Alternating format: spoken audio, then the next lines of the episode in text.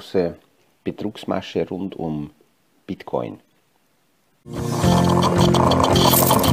Aus dem Kaffeesatz, der Podcast von AL und E Consulting. Aktuelle Kapitalmarkt- und Wirtschaftsfragen verständlich erklärt mit Scholt Janosch.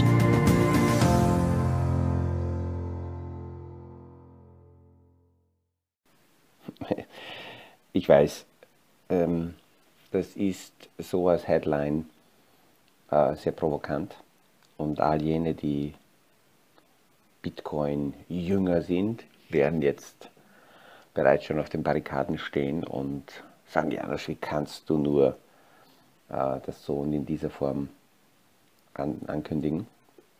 Ich werde heute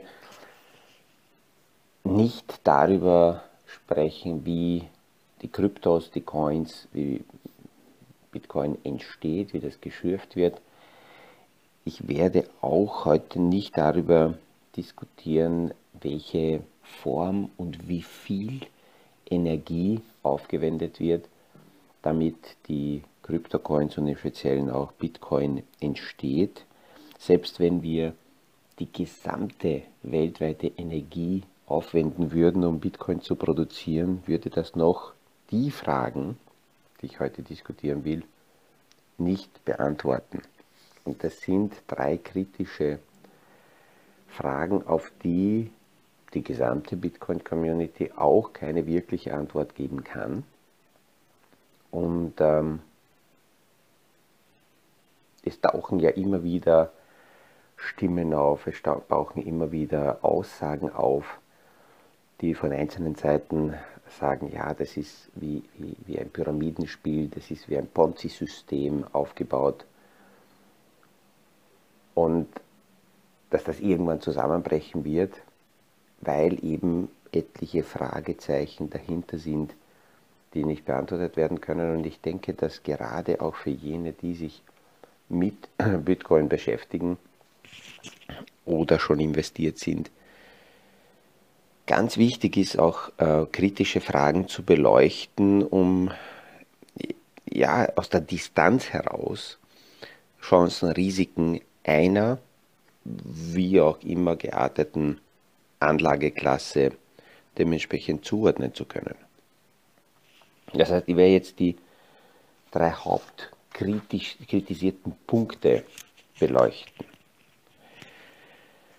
Hauptthema ist Tether. Was hat jetzt Tether mit Bitcoin zu tun? Naja, Tether ist grundsätzlich zuerst einmal ein Stablecoin. Ähm, in Details und was dahinter steckt, wie gesagt, gehe ich heute nicht hinein, aber wesentlich ist, Tether ist im Grundsatz, in der Grundsatzentscheidung 1 zu 1 an den US-Dollar gekoppelt. Das heißt, der Wert des Tether schwankt nicht so wie andere ähm, Coins oder wie, wie, wie der Bitcoin-Preis, sondern das ist eben 1 zu 1 an den US-Dollar gekoppelt. Die Zielsetzung ist, mit diesem Stablecoin weltweit kostengünstiger, schneller Wechseltransaktionen durchführen zu können. Ähm, es ist, äh, Tether ist der größte äh, Stablecoin, das heißt, da passieren fast mittlerweile nicht, da gibt es ein paar andere, aber die meisten Umsätze. Ähm, diese Bindung 1 zu 1 an den US-Dollar ermöglicht innerhalb der Kryptowelt in unterschiedlichen Coins ähm, Spekulationsgewinne, Kursgewinne zu erzielen, zu realisieren und dann in Tether zu wechseln. Das ist fast so, als würde man in den US-Dollar wechseln, was aber nicht notwendig ist, weil man in der Kryptowelt bleiben kann. Man muss also nicht in die Fiat-Welt hinüber wechseln. Und ähm, das ist so die, so die Funktion und die Vorteile von, von Tether. Es gibt sehr, sehr viele, wie gesagt, Vorteile, die man aufzählen kann. Aber, und das ist das, das ist das Problematische, die Transparenz hinter Tether fehlt. Eine Geschichte, die immer wieder auftaucht, dass zum Beispiel Tether nur dann produziert wird, wenn jemand US-Dollar in Tether wechseln will, also in die Kryptogeld, äh, Kryptowelt gehen will. Und wenn dann Tether zurückgetauscht wird in US-Dollar, bleiben die produzierten Tethers nicht, sondern die werden dann verbrannt. Damit würde man eines sicherstellen, dass quasi ähm, keine zusätzlichen Coins entstehen, die zu einer Verwässerung oder zu einer Inflation dieses Systems führen könnten. Aber bereits zu Beginn passiert ja eines, wenn Dollar in Tether getauscht wird, dann werden die Dollars ja nicht verbrannt. Die bleiben ja weiter vorhanden. Jetzt ist es so, dass die Gesellschaft ja sagt, ähm, hinter jedem Tether steht 1 zu 1 ein Dollar. Das heißt, dass angeblich tatsächlich nur dann, ähm, nur dann äh, Tether produziert wird, während, wenn Dollar hinterlegt wird. Und erstens ist die Frage, werden die zurückgetauschten Tethers tatsächlich verbrannt, vernichtet? Oder kreisen die weiterhin im System und steigen im Wert. Und das ist dieser erste Punkt, dass die Deckung vom Tether im Hintergrund in Dollar nicht gewährleistet ist. Maximal eine Größenordnung von 60% ist gedeckt, 40% ist un ungedeckt. Und es könnte genau aus dieser Problematik heraus entstehen, dass die zurückgetauschten Tethers nicht vernichtet werden. Immer wieder tauchen daraus auch ähm, Bitcoin-Kursmanipulationsverdachtsmomente auf. Zwei Professoren haben zum Beispiel das untersucht und ähm, haben gesagt, dass, dass äh, Tether mit der Plattform Bitfinex die Bitcoin-Kurse manipuliert hat und Tether wird dieser sogenannte Bull Run dieser sehr, sehr starke Anstieg von Bitcoin 2017 und 2018 zugeschrieben. Äh, Tether äh, lehnt das ab und leugnet es immer wieder, aber also hundertprozentig beweisen konnten sie das bis jetzt noch nicht. Und das, das, ist also eine, eine Problematik, dass also hier ein Coin existiert, das quasi als Brücke äh, genommen wird zwischen, ähm, zwischen der Kryptowelt und der Fiat-Welt und Eigenschaften behauptet werden, nämlich eben diese 1 zu 1 Deckung, die aber nicht transparent belegt und bewiesen werden können. Und da taucht immer wieder Unsicherheit auf. Würde mit Tether irgendwas passieren und Tether würde kollabieren oder verschwinden, dann ist es mittlerweile so, dass ja andere Stablecoins entstanden sind und somit Bitcoin nicht kollabieren würde, vermutlich. Es sei denn, es stellt sich heraus, dass die anderen Stablecoins auf eine ähnliche Intransparenz aufgebaut sind wie in Tether. Aber es wäre auf jeden Fall eine Schockwelle für Bitcoin. Es könnte sowas wie ein Black Swan, ein schwarzer Schwan sein. Also das ist einmal der erste kritische Punkt in dieser Bitcoin-Diskussion. Zweite Problematik, ähm, die Regulierung. Vor Jahren noch hat man sehr, sehr oft gehört, dass die Vorteile von Bitcoin hauptsächlich die dezentrale, nicht regulierte, freie, etwas nach Anarchie klingende ähm, Definition war. Aber genau diese Unreguliertheit würde dazu führen, dass es kriminelle Themen gibt rund um, um Bitcoin, aber jetzt nicht nur die Transfers und nicht nur Geldwäsche, sondern ja, die ganzen unsauberen Geschäfte, denken wir nur daran, das gab es überall schon. Überall, wo die Themen nicht reguliert waren, kommen immer die kreativen kriminellen Kräfte und zocken die Leute ab, denke hier jetzt nur verfilmt an Wolf of Wall Street, was auch nichts anderes war, dass ihr Entschuldigung, dass ich das so sage, scheiße verpackt, äh, dem Menschen über Telefon aggressiv verkauft wurde, um sie voll abzuzocken. Und äh, das war möglich, weil einfach in den 60er, 70er Jahren auch in der Finanzindustrie sehr viel unreguliert war.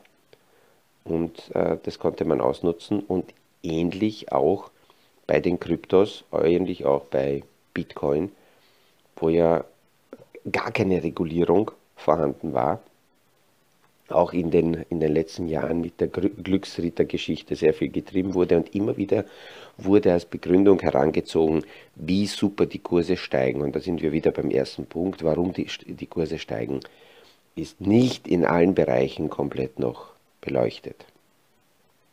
Es gibt dann immer Stimmen, die mir sagen, ja, das ist mir völlig wurscht, Herr Janosch, warum die Kurse steigen. Hauptsache ist, dass sie steigen und da bin ich dabei und werde reich. Ja, das ist eine Sichtweise, die ich aber nicht komplett unterstütze, speziell wenn ich heute auch Themen und äh, Definitionen wie Risikoprofile und, und Hintergrundinformation beurteilen muss. Das ist mir zu wenig, dass Kurse steigen und das soll genug sein. Ähm, gehen wir zu der Regulierung zurück. Da ist auch schon sehr viel passiert. Alleine wenn wir daran denken, 2019 war es noch undenkbar, dass es auf Bitcoin ETFs, also eigentlich nicht ETFs, sondern ETCs gibt, also schon erste Vehikel, Finanzinstrumente, die heute auch von institutionellen Investoren gezeichnet werden können, weil natürlich wollen auch die Krypto-Jünger und die Fans in dieser Kategorie ähm, an die institutionellen Gelder ran, weil, warum? Naja, wenn diese Gelder oder Teile davon in Bitcoin fließen, damit entsteht Nachfrage, wenn Nachfrage entsteht da, und, und die Angebot, äh, auf der Ange Angebotsseite nicht mehr produziert wird oder nicht deutlich mehr als Nachfrage, dann pusht das die Preise nach oben. Aber wir brauchen ganz klar die Regulierung, weil nur die Vision und die Perspektive, dass man sagt, da entsteht ganz anarchisch ein paralleles Zahlungssystem, völlig unreguliert und nicht gekoppelt an das jetzige Zahlungssystem, das ist eine, ich würde mal sagen, etwas naive und nette Annahme, aber wird nicht funktionieren. Vor allem kann diese Parallelwelt sich selber noch nicht so sehr finanzieren, dass das auch funktionieren würde und man ist angewiesen auf das jetzige Fiat-System. Und da ist die Frage, wie wird es gekoppelt? weil am Ende des Tages wird Fiat-Geld gewechselt in Bitcoin und das soll irgendwann wieder zurückgewechselt werden in, äh, in Fiat-Währung, weil ja unser Leben und das Zahlungssystem in Fiat-Währungen sich abspielt. Und an erster Stelle muss weiterhin, glaube ich, stehen ähm, die Überlegung, dass wir Privatvermögen gerade von Mittelschicht oder von ärmeren Leuten auch tatsächlich schützen vor Betrügern die diese Intransparenz ausnutzen, damit sie sich einfach äh, bereichern können. Der dritte Punkt, der immer wieder kritisiert wird, und da ist allen voran ein, ähm, ein Name, Peter Schiff, schon immer ein Gold-Fan, der Bitcoin sehr stark kritisiert für ihn muss es sehr, sehr hart gewesen sein, weil sein Sohn ein großer Bitcoin-Fan ist, im Gegensatz zum Vater, der Gold-Fan ist. Ähm, mit dem Begriff Fan und, und Jünger habe ich immer wieder deswegen, ja, ja gar kein na, Problem habe ich nicht, aber ich betrachte das äh, distanziert, weil Fan heißt für mich, dass die bestimmte Anlagekategorie, in die äh, man sich verliebt hat, nicht mehr nüchtern genug, nicht mehr distanziert genug betrachtet werden kann. Und dort steht man in allen Phasen, selbst bis zum Untergang dahinter. Und das ist bei der Investmentstrategie aus meiner Sicht zu wenig. Ich bin mit keiner Anlageform verheiratet. Äh, sobald die Parameter rundherum nicht passen oder sich Themen geändert haben, ist diese bestimmte Anlagekategorie oder Klasse aus dem Portfolio raus. Ähm, das heißt, hält mich ja davon nicht ab, wenn sich die Parameter ändern, diese Kategorie wieder zurückzunehmen. aber die Fans, die haben etwas Fanatisches mit.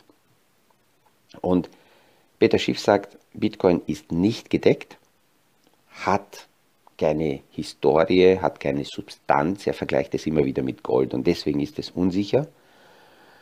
Ich glaube, dass an dieser Stelle es gerade für die junge Generation auch wichtig ist, äh, für die ältere Generation wichtig ist, ein zusätzliches Bild in unser Kopf zu lassen. Das hat ein bisschen was mit der Metaverse-Welt zu tun. Wie, wie, wie dauerhaft diese Geschichte ist, werden wir noch sehen. Aber Fakt ist, dass tatsächlich heute Werte entstehen, obwohl es keine Substanz hat, nichts zum Angreifen ist. Aber für jemanden hat das, was da entstanden ist, einen Wert, bildet einen Nutzen ab. Weil also Wert und Nutzen da ist und ein Bedarf da ist, gibt es dafür Käufer und weil es Käufer gibt, gibt es einen Preis. Aber es ist natürlich eins klar, ähm, würde der Nutzen und dieser Bedarf irgendwann wegfallen, dann fällt die ganze Kette um und dann ist irgendwann auch kein Preis mehr da. Ähm, das heißt, all jene, die daran festhalten und sagen, für mich ist nur etwas sicher, wenn ich das angreifen kann, weil das realistisch existiert, haben aus ihrem Blickwinkel recht. Ja, und parallel dazu kann man akzeptieren, dass es eine Welt gibt, wo Werte aus heutiger Sicht zumindest übergangsweise mal entstehen, die eingepreist werden, ohne dass die physisch existieren. Ja, und wir werden es dann später sehen, wo das hinführt, ob das tatsächlich irgendwann kollabiert.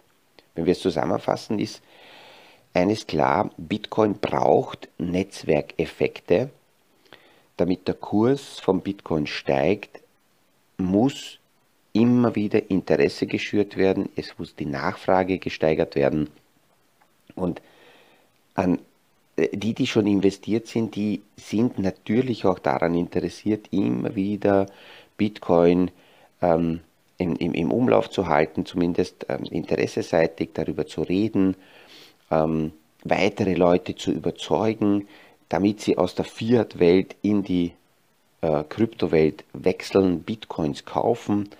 Und genau diese Art, manchmal Intoleranz, aber Besessenheit, andere zu überzeugen, führt dann wieder dazu, dass dieser erste Kritikpunkt, dass es ein Ponzi-Spiel ist und dass das so lange funktioniert, bis unten immer nachgeheizt wird und immer Nachfrage da ist, das wird bestärkt. Und es gibt einige Jünger, mit denen ich mich ab und zu unterhalte, es ist lustig, man nennt die schon Bitcoin-Jünger, ähm, die mir als Argument immer wieder bringen, das wird steigen, weil weltweit noch so wenige Leute dort investiert sind. Und wenn nur 10%, 20%, wie viel auch immer der Leute investieren werden, entsteht so viel mehr Nachfrage und weil mehr Nachfrage entsteht, deswegen steigen die Kurse und das ist genial. Aber das ist genau darauf aufgebaut, dass eben ein, ein, ein, dass, dass Kurse hochgetrieben werden, weil Nachfrage dementsprechend nach oben gepusht wird. Wenn ich also diese Thematik heute zusammenfasse, würde ich sagen, es wäre gut, wenn man, wenn man das aus der Emotionalität rausführt und akzeptiert, Blockchain ist und bleibt weiterhin eine fantastische technische Lösung. Ich habe auch heute nicht gesprochen über die weiteren Blockchain-Lösungen, die es schon gibt, ähm, die anderen Coins, ähm, die mittlerweile existieren und die ganze Weiterentwicklung dieser Technologie sondern ausschließlich über Bitcoin, äh, um hier die drei wichtigen kritischen Punkte zu beleuchten. Und dazu wird jeder seine Meinung dann haben.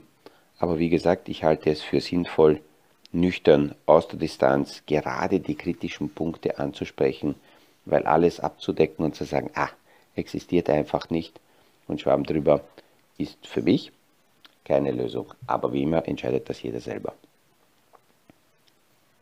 Mit diesen Gedanken auch heute wieder einen schönen Tag aus den Bergen. Heute wird es nicht Pulverschnee werden, aber trotzdem ein herrlicher Skitag. Liebe Grüße in alle Richtungen und ich freue mich, wenn wir uns wieder hören. Morgen in der Früh beim nächsten Podcast aus dem Kaffeesatz. Das war aus dem Kaffeesatz der Podcast von AL und E Consulting zu aktuellen Kapitalmarkt- und Wirtschaftsfragen. Verständlich erklärt mit Scholt Janosch. Aktuelle Fragen, Rückmeldungen und Anmeldungen zum nächsten Kapitalmarkt Talk findet ihr auf unserer Homepage www.aleconsulting.at.